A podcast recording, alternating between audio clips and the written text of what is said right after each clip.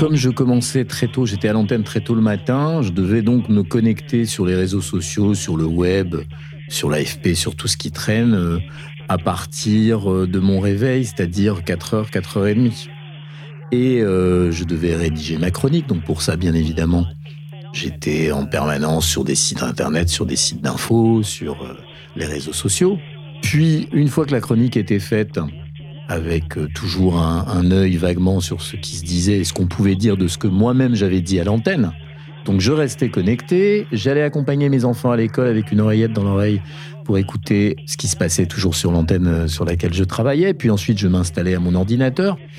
Et puis euh, comme j'étais à l'antenne le soir, je me recollais sur les écrans, je quittais l'antenne autour de 21h Là, bien évidemment, je continuais à observer ce qu'on pouvait dire de ce que nous avions dit dans le micro, et ainsi de suite, puisque la journée reprenait le lendemain à 4h30, comme vous l'avez compris. Donc voilà ce que c'est l'hyperconnexion.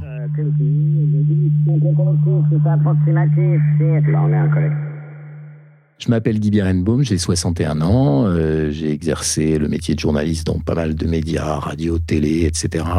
Entre 2014 et 2017, j'ai traversé une période de dépression très largement due euh, à une hyperconnexion, euh, réseaux sociaux, web, blog, etc. Et depuis, bah, j'essaye de me tenir à distance.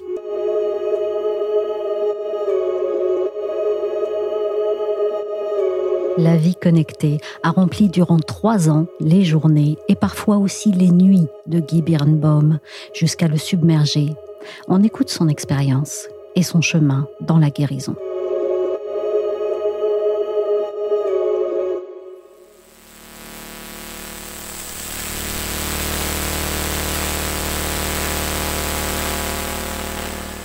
Faut pas se raconter d'histoire, l'hyperconnexion rend fébrile.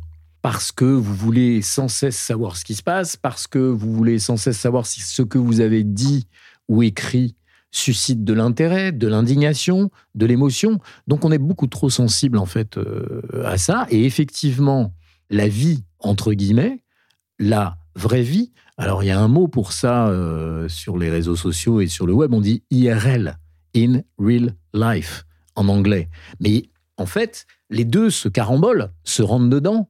Et il y a des moments où vous perdez un peu, en fait, la vraie connexion que vous ne devriez pas abandonner avec les vôtres, avec vos proches, avec vos amis. Pendant cette période-là, j'ai eu tendance à privilégier les scènes qui se jouaient devant moi à travers mon écran au lieu de les regarder vraiment. Donc effectivement, il y a un vrai sujet euh, par rapport à euh, ce qu'on peut appeler euh, la vie, même si les deux se chevauchent et deviennent euh, extrêmement mêlés lorsqu'on est dans cet état de fébrilité qui fait que euh, est très très sensible à ce qui se dit sur soi et sur les réseaux sociaux.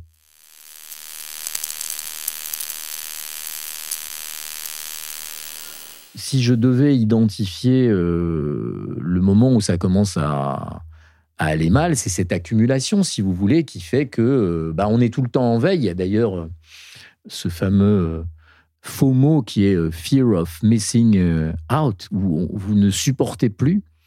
Vous pensez qu'il se passe toujours quelque chose en fait et vous êtes devenu complètement dingue et donc vous passez votre temps à faire refresh, euh, à voir ce qui se passe sur votre portable ou dans, dans votre réseau social sur votre smartphone parce que vous pensez qu'il se passe forcément quelque chose. Et là, ça devient compliqué, ouais. Moi, j'ai pas eu le sentiment que ça avait modifié ma personnalité. Ça m'a fracassé, ça m'a épuisé ça m'a démoralisé, ça m'a conduit pour des raisons diverses et variées vers la dépression, mais euh, je crois que c'était lié à énormément de choses qui dépassent de très loin simplement la présence sur les réseaux sociaux ou sur le web. En gros, on ne fait pas une dépression parce qu'on passe trop de temps sur Internet. Il y a d'autres raisons qui sont derrière. À un moment, effectivement, une sorte d'énorme fatigue vous tombe dessus parce que les yeux, parce que le cerveau, parce que le temps réel, l'instantanéité, la lumière bleue, etc., etc. Tout ce qui caractérise en fait euh, l'environnement dans lequel on se situe à partir du moment où on passe trop de temps, puis c'est souvent la nuit, dans le noir, etc. Donc en plus, tout ça n'est pas très bon. La perte de sommeil qui accompagne forcément euh, ce genre de phénomène. Donc tout ça fait que à un moment, ça craque. Et à un moment, on n'est pas forcément capable de se dire à soi-même, euh, là, ça va pas du tout, euh, il va falloir qu'il se passe quelque chose. Mais alors après, il y a des symptômes. Pour le coup, moi, j'ai vécu des vrais symptômes physiques, c'est-à-dire euh, des palpitations, c'est-à-dire des douleurs inexplicables et inexpliquées, tout un tas de symptômes. Alors, est-ce que ces symptômes étaient liés à l'hyperconnexion ou est-ce que ces symptômes étaient des signes annonciateurs de la dépression? Qui permettaient de comprendre que l'hyperconnexion était un symptôme Je ne suis pas assez compétent pour le dire, mais en tout cas, il y a des symptômes physiques qui sont apparus euh, avec la fatigue et la perte de sommeil, etc. Ça, c'est certain. Donc, de toute façon, c'est un ensemble de choses qui va venir euh, contribuer à un moment à faire que vous vous rendez bien compte, ou les gens qui vous entourent commencent vraiment à se dire il y a un problème. Il y a un problème, il va falloir traiter le problème. Mais moi, il a fallu quasiment m'amener de force euh, chez le psychiatre, psychanalyste. Enfin, la généraliste m'a dit un jour euh, Je vous arrête. Vous savez, comme on dit Je vous arrête, euh, un policier vous dirait Je vous arrête. Non, moi, je vous arrête. J'étais à l'antenne dans une émission assez écoutée et elle m'a dit Je vous arrête. C'est pas possible, vous pouvez pas continuer. Et bon, je me revois très bien, j'ai baissé la tête, elle m'a dit, et il faut que vous alliez parler à quelqu'un. Cette phrase qu'on voit dans les films, et on se dit, non, ça existe que dans les films, on dit, il faut que vous alliez voir quelqu'un ou parler à quelqu'un. Et bon, pour moi, c'était le summum de l'insulte, parce que je considérais que j'étais une sorte de guerrier en titane entre les sept mercenaires et les sept samouraïs absolument euh, intouchables. Et, euh, et ben non, j'ai fait une grosse dépression, j'ai eu une rechute. Tout ça n'était pas seulement lié à ça, mais... Euh, D'abord, je me suis sevré pendant euh, deux mois, deux mois et demi, où j'étais strictement incapable même de lire un livre ou un journal ou n'importe quoi. Donc bon, déjà, il y a une coupure. Euh, bon, après, comment on revient et comment on évite que ça recommence? Parce que c'est ça le sujet pour tout le monde. Donc, zéro notification. La nature, l'état de nature. J'ai un chien, je me balade tous les jours, je ne vois rien dans la vie, donc je prends pas mes lunettes. Donc, j'ai pas de lunettes, je suis avec mon chien, je suis dans la nature, vous pouvez me laisser tous les messages que vous voulez, je les verrai jamais. Je ne sais pas de quoi on parle la lecture, la vraie lecture de papier, se battre, parce qu'il faut se battre hein, avec euh, ce qu'on a pris l'habitude du. On a une perte de concentration qui est phénoménale.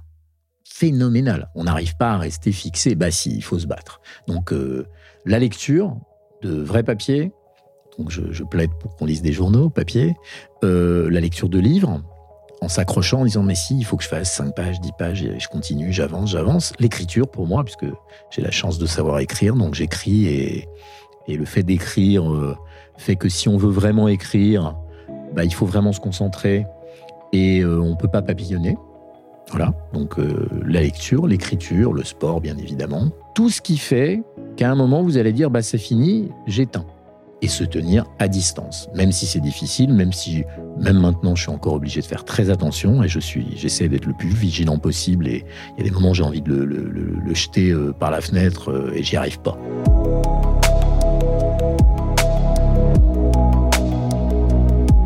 Satané smartphone, Guy Birnbaum en est revenu, mais on l'a entendu difficilement. Dans l'hyperconnexion aux écrans, le smartphone n'est pas tout seul, on est bien d'accord, mais tout de même, c'est le champion, c'est celui qui au fil des ans a capté toute notre attention. Et quand trop c'est trop, gare au retour de bâton.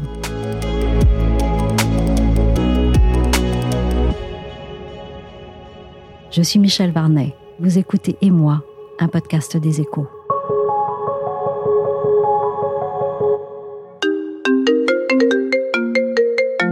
On l'habille, on le nourrit et on le sort en toutes occasions. On peut même le porter au bout d'un cordon.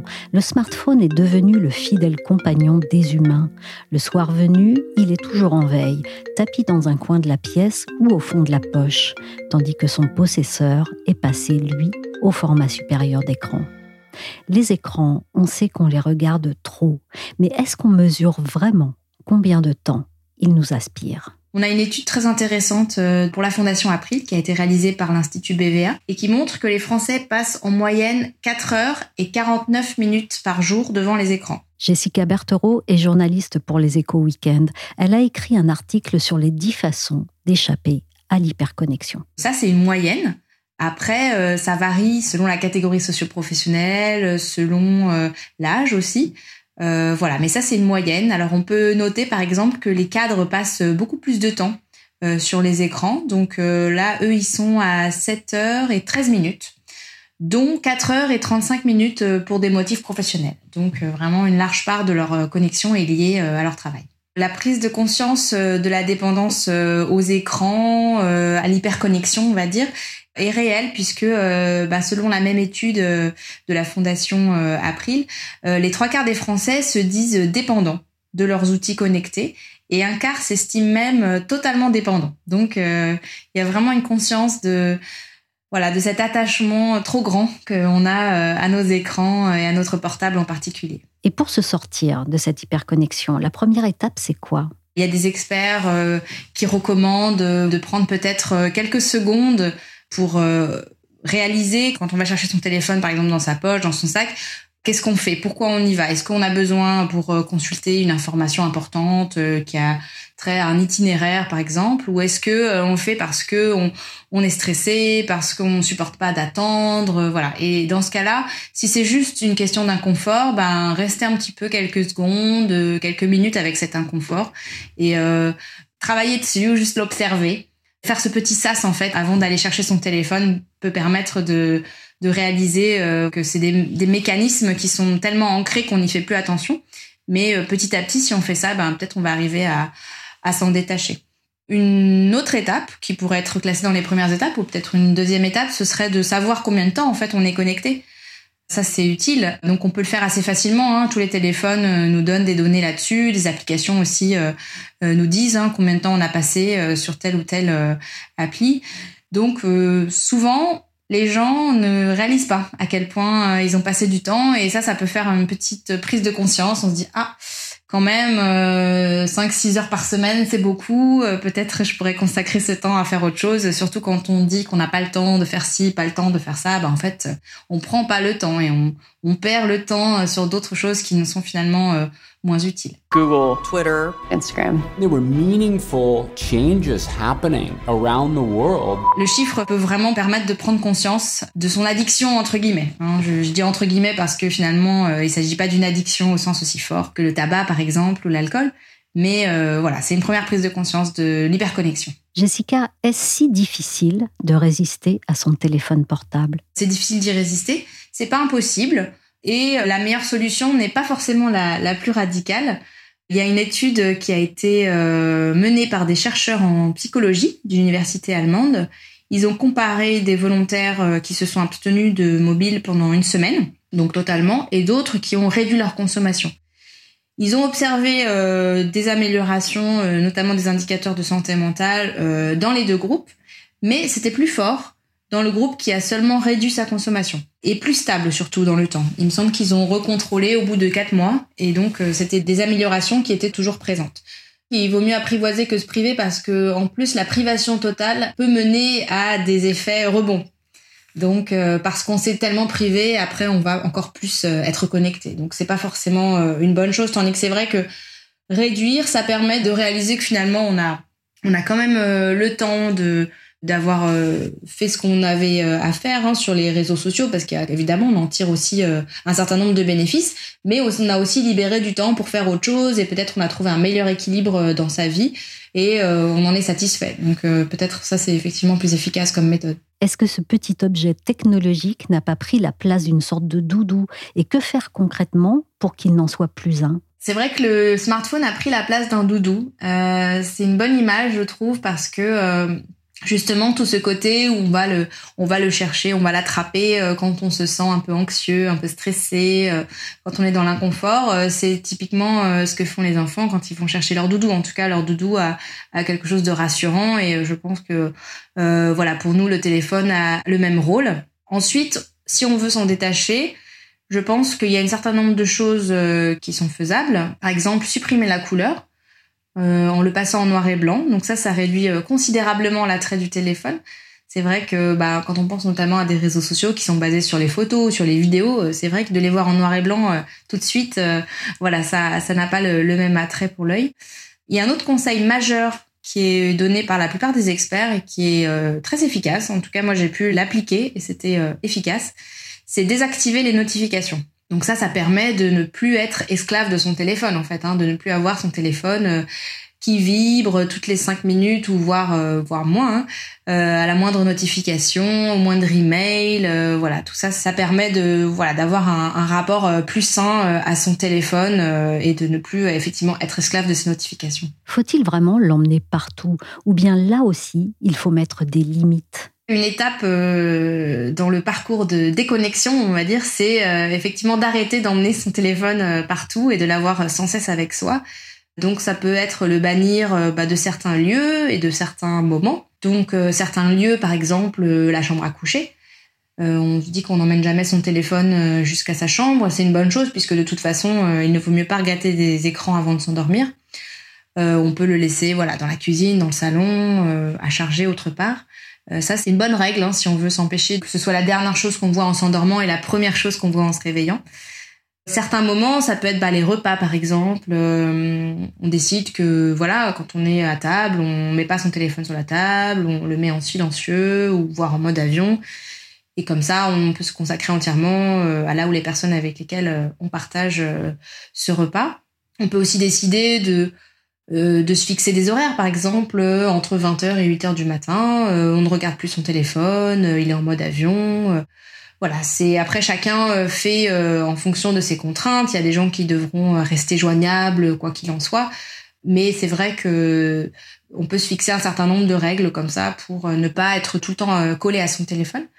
Il y a une dernière chose, peut-être un conseil qui peut être utile, qui est de donner une maison entre guillemets à son téléphone. Donc quand on rentre chez soi, voilà, on va le mettre dans un endroit en particulier. Ça peut être sur une étagère, dans une boîte, qui permet justement de ne pas le trimballer partout quand on est chez soi et de se consacrer euh, euh, bah, à notre famille, à nos amis, enfin aux gens avec qui on est, euh, sans tout le temps avoir la tentation d'attraper son téléphone.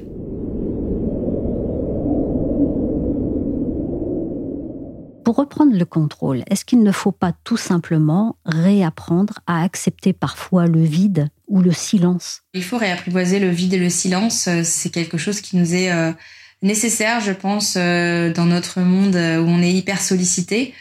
D'une part parce que finalement ce vide et ce silence euh, nous créent une sorte d'inconfort hein, et c'est pour ça qu'on va euh, vers le téléphone pour les combler. Alors que euh, si on persistait un peu, si on prenait le temps d'y être, on verrait qu'au contraire ça renouvelle notre attention, ça nous régénère, on va dire en quelque sorte. Donc il faut pas avoir peur du vide, il faut pas avoir peur du silence. Il faut bien se dire que il s'agit de en fait de restaurer hein, notre attention qui est très précieuse. Hein. Elle est finalement c'est notre porte d'accès au monde. Elle détermine ce à quoi nous accordons de l'importance. Parce que l'attention, elle est finalement très très sélective. Donc si elle est complètement captée par des outils qui sont, rappelons-le, hein, faits pour la capter, euh, voilà, on pourra plus la diriger vers les choses qui nous intéressent vraiment et c'est quand même dommage.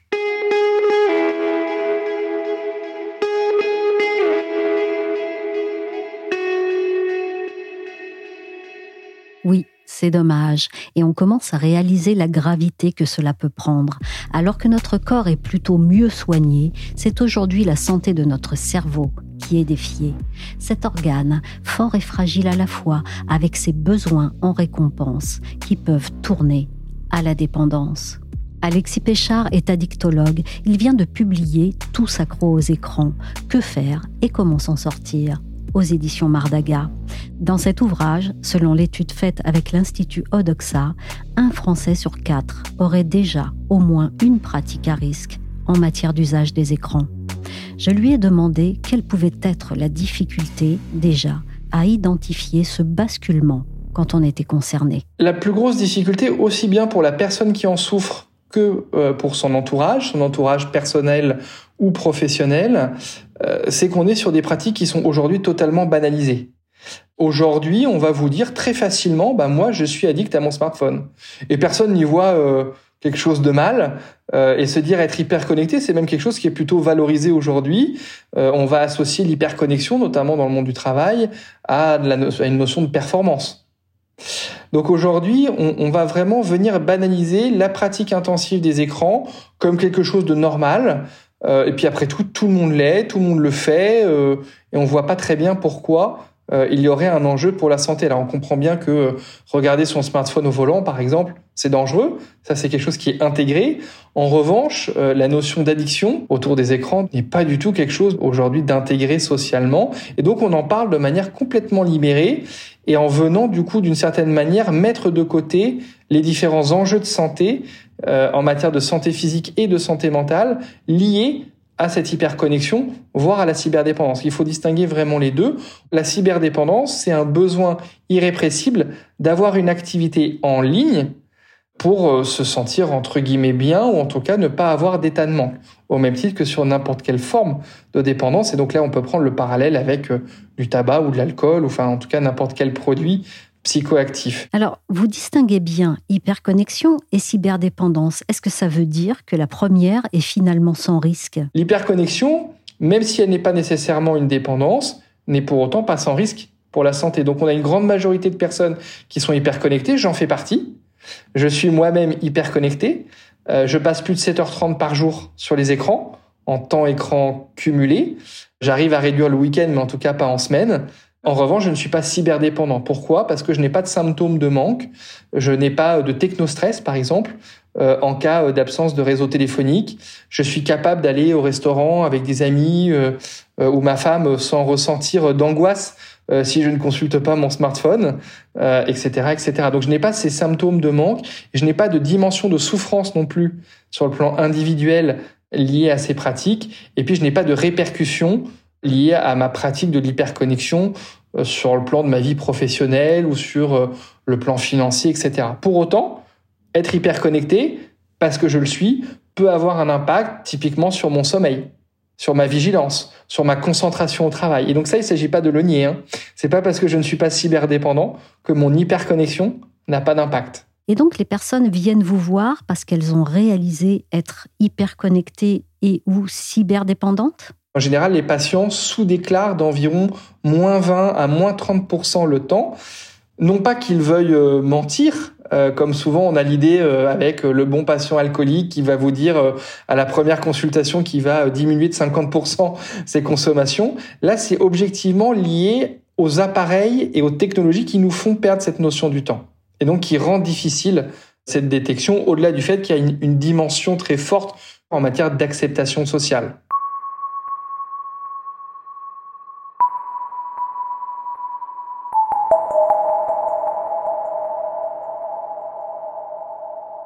Mais ça peut se manifester comment cette cyberdépendance et ça peut aller jusqu'où? J'ai été appelé il y a quelque temps par une entreprise, par un, médecin du travail, je pense à ce salarié, qui faisait une crise d'angoisse, arrivé sur place dans l'entreprise. Pourquoi? Parce qu'il avait oublié son smartphone. Les cas les plus graves sont des manifestations essentiellement les manifestations que l'on arrive objectivement à relier à ces formes de dépendance sont soit des conséquences financières assez évidentes et qui existaient au-delà des écrans avec l'addiction au jeu qui existait avant les écrans. Hein. Enfin, je veux dire, on n'a pas attendu l'addiction aux écrans euh, pour avoir des addictions à ces formes de jeu. Donc évidemment, il y a ces conséquences-là. Et ensuite, ce sont des conséquences essentiellement en santé mentale, avec des troubles anxieux ou des troubles dépressifs importants ou des conséquences d'épuisement professionnel quand l'usage des écrans et la cyberdépendance est lié à une forme d'addiction au travail. Est-ce que vous voyez une aggravation récente ou bien c'est un problème qui évolue régulièrement depuis que les écrans existent? Aujourd'hui, ce sont des pratiques qui se sont clairement accélérées depuis euh, le début de la crise sanitaire, essentiellement sur un versant professionnel, où euh, le développement du télétravail, le travail hybride et tous les outils qui ont accompagné hein, ces mutations du travail ont favorisé le développement de ces pratiques. Au-delà du fait que, je reviens quand même sur un élément de rappel, pendant le premier confinement, la rupture de tous les liens sociaux, y compris à titre privé, et puis l'ennui, enfin l'ennui, tout le monde n'a pas forcément ressenti l'ennui, mais en tout cas euh, l'absence de loisirs possibles euh, ou de pratiques de sport et autres, on n'avait plus que le travail finalement pour ceux qui en avaient un.